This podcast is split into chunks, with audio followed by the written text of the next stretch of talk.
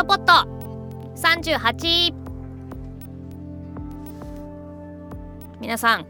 おはようございます。こんにちは。こんばんは。ご機嫌いかがでしょうか。カタカナでごともえです。え配信のいいところはあなたの好きな時間に聞けるというところですね。はい。前回が37回目、えー、5月に配信した時はですねあれですね。おうちで即興劇。オンラインで萌え式という企画について喋、えー、ったわけですが。まあさもう秋田秋田の話だけだけどさ演劇というか舞台というかさなかなかこうやっぱり今ま例年であればねこの雪が溶けてさ春になってさすごいこう気候もいい時期だからなんかかんか毎月1団体1個人1ユニットはさなんかこう演劇の劇場だけにとらわれずね演劇のなんかこう公演とかがあったような気がしていたんですけどうーん今年はねやっぱりなかなかそうもいかず。でもね久しぶりに演劇に触れてきたわけですよ。なので今回はねその話をしようかなと思って。これね実はに撮るの2回目なのね。38ズボット。なんかさっき撮ってたらちょっと暗い話になっちゃって。なんか私のこう愚痴っていうかさなんかさ負をさ聞いてる人に届けるのもなんかまあ何ありのままお伝えしてきたけれどもなんかそれもちょっと聞いてて楽しくないなと思ったのでちょっと撮り直しました。もうただでさえなんか暗くなるじゃん？なんていうの？好きなライブにも行けないしさ好きななんかイベントも行けないしてかイベントそのものがまず開催がされないしあの決して勘違いしてほしくないのは開催しろとかいいからライブやれって言いたいわけじゃないよ。もういけないし開催できないのも分かってるから分かった上で行きたいって言ってるだけだからね。うん、そんな中でもねそうあの2つ演劇のイベントがありまして今回はその2つについてだらだらとまたお話をしていきたいなと思っています。えー、7月のですね。最終土日だね。に行われました、えー、秋田中央外区演劇研究室。こちらあ待って日にちからいこうか。7月25日土曜日に秋田市のココラボラトリーで行われました。秋田中央外区演劇研究室。このご時世企画。お客さん一芝居何と出すか？一人即興劇企画。こちらとですね25日のこちらの企画と、えー、翌26日の日曜日にね開催されました。以前以前っていうか前々回かな？ズポット36に、えー、ご出演いただきました。横浜在住の俳優正川みやびさんの一人芝居「捨て犬の報酬。7月26日日曜日正上やび野外一人芝居ステイヌの報酬。この2つについてズポット38ではお話をしていきます。あ最初にも言っとこうかな。あの感想とかね質問とか何かあったらですねハッシュタグズポットひらがなです。ひらがなでズポちっちゃいつドズポット、えー、こちらつけてつぶやいたりしていただけると非常に嬉しいです。それではズバッと参りましょう。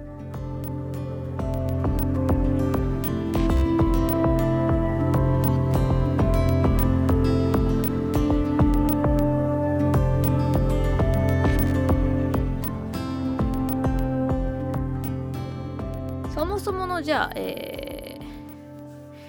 お二人お二人のつながり。うーん。何て言ったらいいかな。すごいね。私後藤萌的に。この土曜日に加賀谷さんが一人芝居やって日曜日にも正香くんが一人芝居やってっていうこのね何？この2人がこの土日にやったっていうのがまずすごい嬉しくて。ズポットのね36を聞いてもらえるとまた嬉しいんですけど、えー、まさかみやびさんのえ、ー、と昨年の9月かな。公演したですね「おかみ企画」の「しばらく」っていうお芝居についてのお話を私とあと、えー、出発する夜行バスに乗る前の正上雅くんとその公演の初日と千秋楽を見に行ったという加賀谷淳さん3人でねあのちょっとこうトークしてる部分を収録したズポットがありまして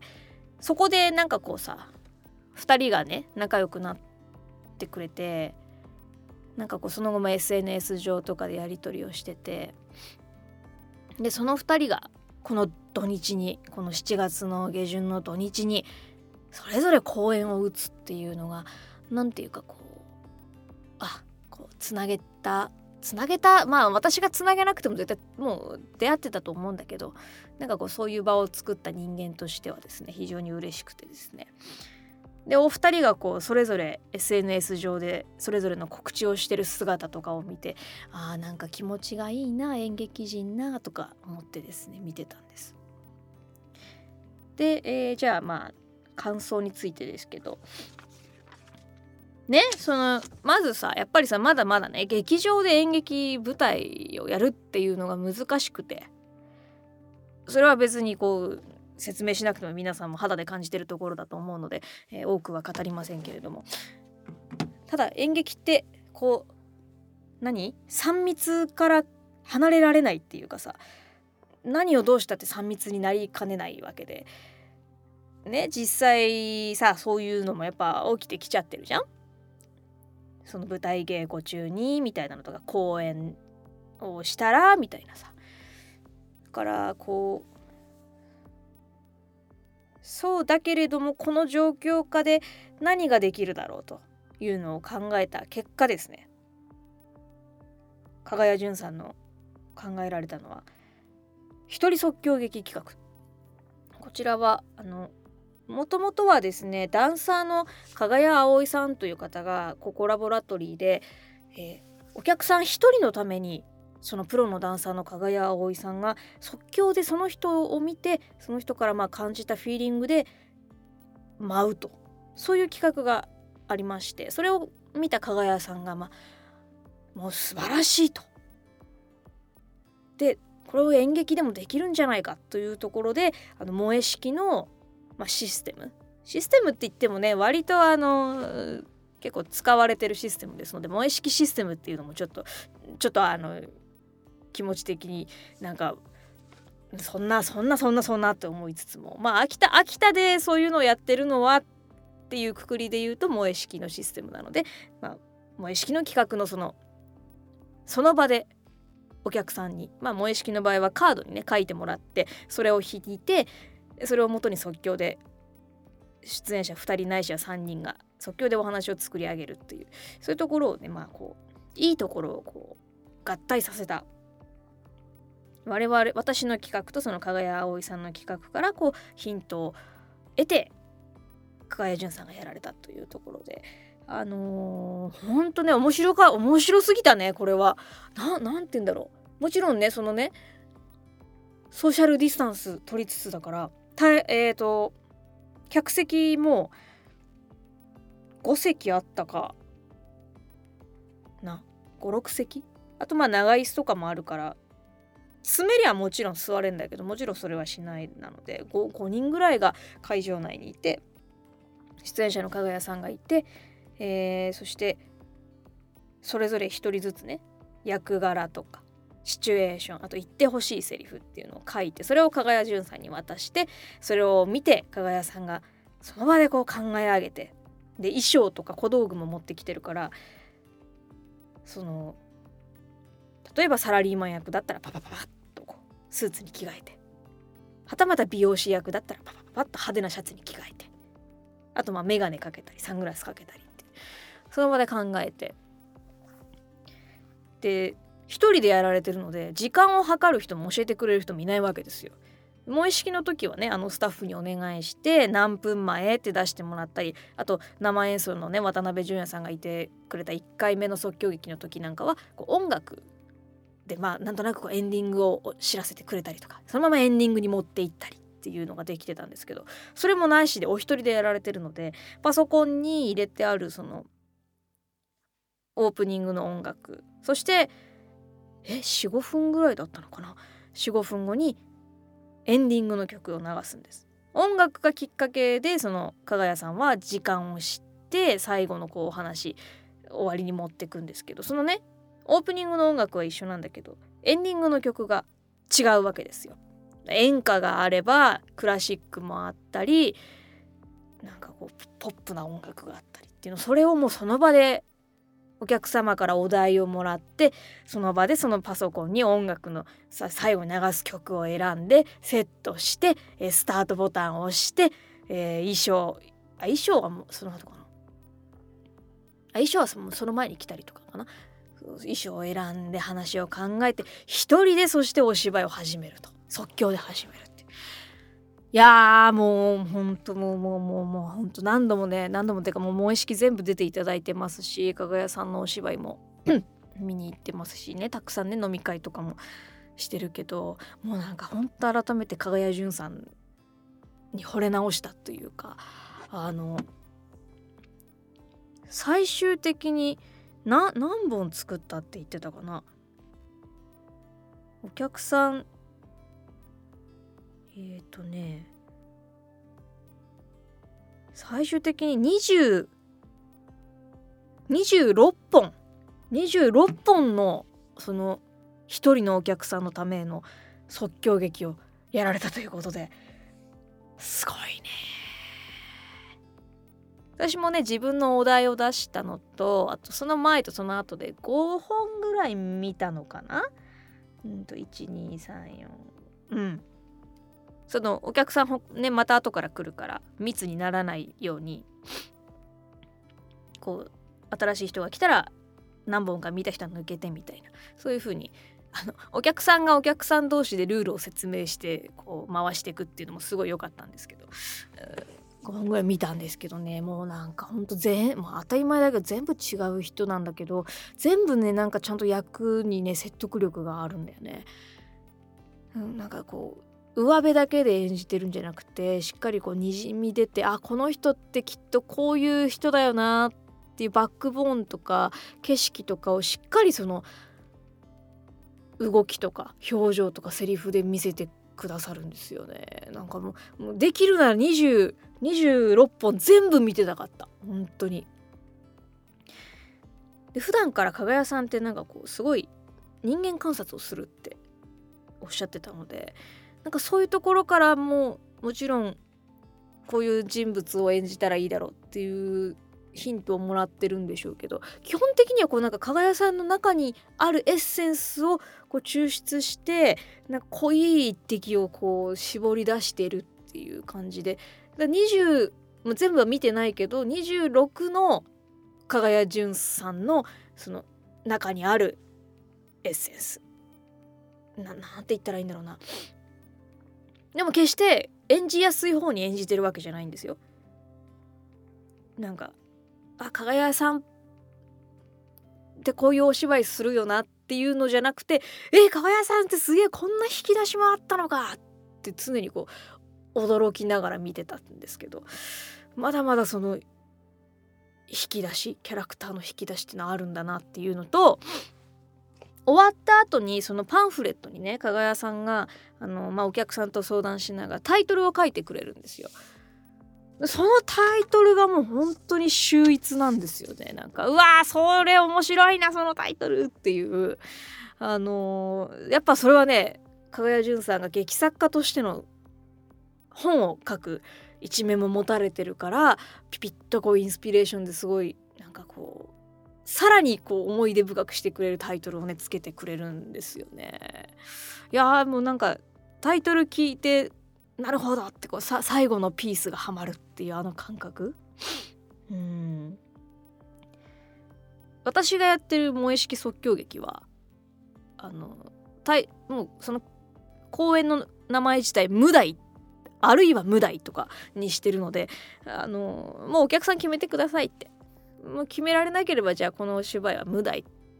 ですってもうタイトルつけてないのでっていうかタイトルつけることを放棄してるので 私が。見た人がつけてくれたらいいなって思ったから。そうそうだったのでこう今回のその加賀谷さんが最後にパンフレットに加賀谷さんの字でタイトルを書いてパンフレットをくれる。そのそのそれもね世界に1冊1枚しかないパンフレットだからさくれるっていうのはすごい企画としてなんか面白いっていうかすごいギフトをもらったなっていう感じですね。うん、でなんか見てて思ったのは、まあ、私が見てた5本だけでもないけどなんつったらいいんだろうな自分を演じてほしい人が結構いるのかなっていう印象でなかなかさ自分を演じてもらうことってないじゃないですか。自分を演じてもらってこうさらにその自分が動き出すっていうのなんかこうお芝居にしてもらうことで何かこう理想の自分を見れるっていうかはたまたその本来の自分がちょっと胸につっかえてるものをお芝居の中で浄化してもらうっていうかなんかすごいねあのー、見終わって演じてもらった後なんかみんなこうすっきり晴れやかな表情をしてたっていうのがすごい印象的で。お客さんはもちろんマスクつけてたしあの消毒もしてたし換気もしてたし距離も取ってたしなんかこうおそらくねおそらくこううんアフターコロナという世界っていうのはまずまずなかなか来ないからさそのウィズコロナという共にどうやって生きていくのかと。どうやって避けていくのか。って考えた時に今何もしないっていうのもすごい気持ち的にわかるしやっぱ怖いけど何かこう対策をしながら何か抜け道というかうん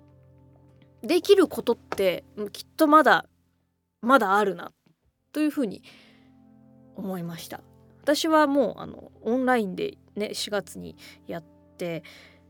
でもオンラインももしオンラインで面白いけどきっとこれまたオンラインプラス何かっていう風に形を変えていけるんじゃないかなって思ったしとにかくこう今までやってきた劇場でこうがっつりみんなで顔つき合わせて稽古場でやって、えー、仕込んでっていうところとかがなかなかこうねやりにくいのであればそうじゃない。その萌え式即興劇をやった時のようにあのセリフ覚えなくても稽古そんなにしなくてもいいものをやろうっていうその逆手に取った感じっていうかそういうところからまた何か発想していけたらいいのかななんてことをね思いました。うん。いや本当にこの加賀谷さんの、えー、今回のその一人即興劇企画っていうのはもうまあいつまででも見てられるっていうかまた何て言うのかな。加賀谷さんがやってるのももちろん見たいしでもこうここからヒントを得てまた秋田で誰かがねこういうのをやってってもまた他の人のでも見てみたいなって思いました。うん。すごいあのもちろんお金ももらってるからね。ワンコイン500円今回払って見てるわけですけどお金ももらうからさなんかこう何？ただただみんなで楽しめればいいっていうわけじゃない。そのちゃんとしっかりとこうお芝居を届けなきゃいけないっていうのはすごいきっとやってる側のトレーニングトレーニングさせてもらってるわけじゃないけどやってる側のプラスにもなっていくだろうなって思いました。うん。はい、からね、秋田中央外区演劇研究室なのですごくいい何て言うんですか研究企画というかここからまた得たもので何かが変わっていくんじゃないかなと思いましたね。うん、で次の日に見たのが26日ね日曜日に、えー、見たのが「まさかみやび野外一人芝居捨て犬の報酬」でございます。えー正川みやびさんがですね一人、まあ、3役を演じるおよそ30分のお話なんですけどなんかねあこれはネタバレになるのかな？まあえっ、ー、とお客さんにちょっとこう協力を仰いで巻き込んでいく感じの構成になってるんですね。で野外なので、えー、見に来てる人もいればたまたま通りがかった人もいたりあとね面白かったのがこの捨て犬の報酬っていう話なんですけどラストシーンであのやっぱね散歩してる犬とかがねいるわけなんですけどその散歩してる犬がふっとこう歩いててですねあ本当に犬が寄ってきたっていうなんかそういうハプニングもあったりして野外ならではのそういうドキドキハラハラ感。あとはもちろんですねあの外だからさ風匂い、えー、そしてねちょっと暑かったので自分も汗をかきながらとにかく五感全てで楽しめる。野外っていうそのまあこのご時世だからこそ野外で密にならない。そしてねもう換気というか野外だからさ あの そういう心配もいらないっていう。こういう状況下だからこそこういう形態になったんだろうとも思うんだけどそれがすごくいい作用をもたらしてたなと思って。またでねなんかあのまさかみやびさんは本当にね私でもね言ってもあれですよ。会うの会うの3回目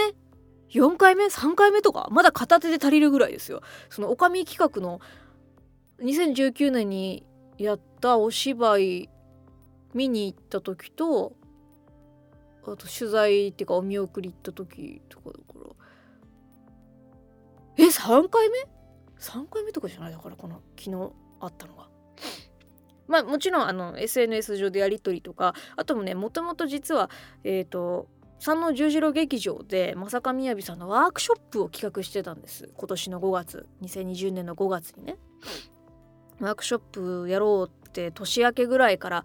こうなんとなく準備を進めてたんですけどまあまあこの状況になってしまったのでワークショップ自体が延期になってしまってあせっかくね久しぶりに会えるのにな会えたらなって思ってた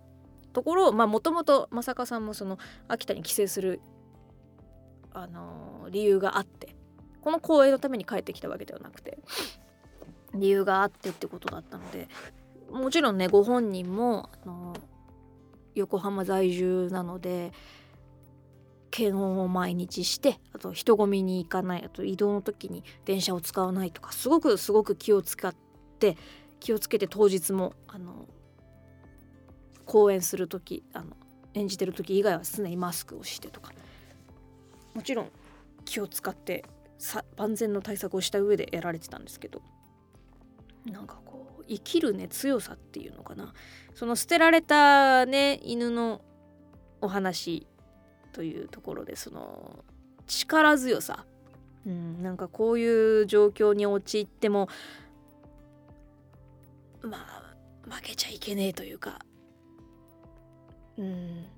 そうねまさかさんの生き様もなんか加わってさすごいこう力をもらったんだよね。で公園の中だからねこう走り回ったりとかもしててそのね30度の中ですよ走り回ったり。多分あれも場所によって演じ方というか演出をちょっと変えたんだろうなと思いますけど。そういう風に走り回ってる姿。あれはねあの何て言うの？いや秋田秋田にはやっぱり今いないタイプの男ですよ。男ですとか俳優ですよ。っていうかこう演劇人ですよ。うん、あれ見たらこう突き動かされる人あの演劇やってない人でもそうだし演劇やってる人間はもちろんてか突き動かされないとダメだろっていうぐらいまさかくんはもう 120%150% でこちらにこう挑んできてくれてるので。うんすごいなんかこうあまだまだまだまだこの状況下だけどやれること届けられることってあるよなっていう風に思わされました。うん。あのー、まださそんなにねあの出会って何度も会ってるわけじゃないし深い話をしてるわけでもないけれどもすごくほんと勝手にいろいろ応援してきた身としてはですねなんかますますこう俳優正上雅にあやっぱこうさっきの加賀谷さんに対してもそうでしたけどこうますますこう俳優正上雅に惚れ直したなっていう感じですかね。うん、とにかくさなんだかんだ言って我々はこうやっぱり生身生での表現とか別に表現に限らずですけどまあねディズニーランドとかさそういうところに行くことがストレスの発散であったりっていう人もいるだろうしイベント行くことが発散方法の一つだったりする。それぞれ人によってね違うと思うんだけどやっぱりこういう体験を求めてるよな。もともとそういう風に生きてきてるわけだからやっぱりこれが好きなんだよなっていうのをこう改めて思わされた2日間でしたね。うん。いつねまたこう以前のような状態の演劇活動ができるかは誰にもわからないけどうん。誰にもわからないし今じゃあそれを元のようにやることが正しいかっていうとそうとは思わないけどいつか来るその日のためにこう演者側は磨いておかないといけないなと思いました。その捨て犬じゃないけどさ牙っていうか爪っていうかさそういうところ己の武器をねいつでもその使えるように磨いておかなきゃいけないなっていうのをこう思わされました。うん。そんなところかな。とにかくとにかく濃い2日間でした。この7月2526の土日は。うん。これからどうなるか私も今後何をどうやっていったらいいのかっていうのはまだまだ考え中だけど。まあ年内にもう一回くらい何かこうリアクションリアクションじゃないアクションを起こせたらいいなとは考えてます。うん。まだまださちびっこ怪獣がいるからさ以前のような動きはできないし。当然コロナのこともあるから皆さんと手と手を取り合ってっていうのも難しいけれども何か何かこうこの状況下でも力強く残していきたいなというふうに思いました。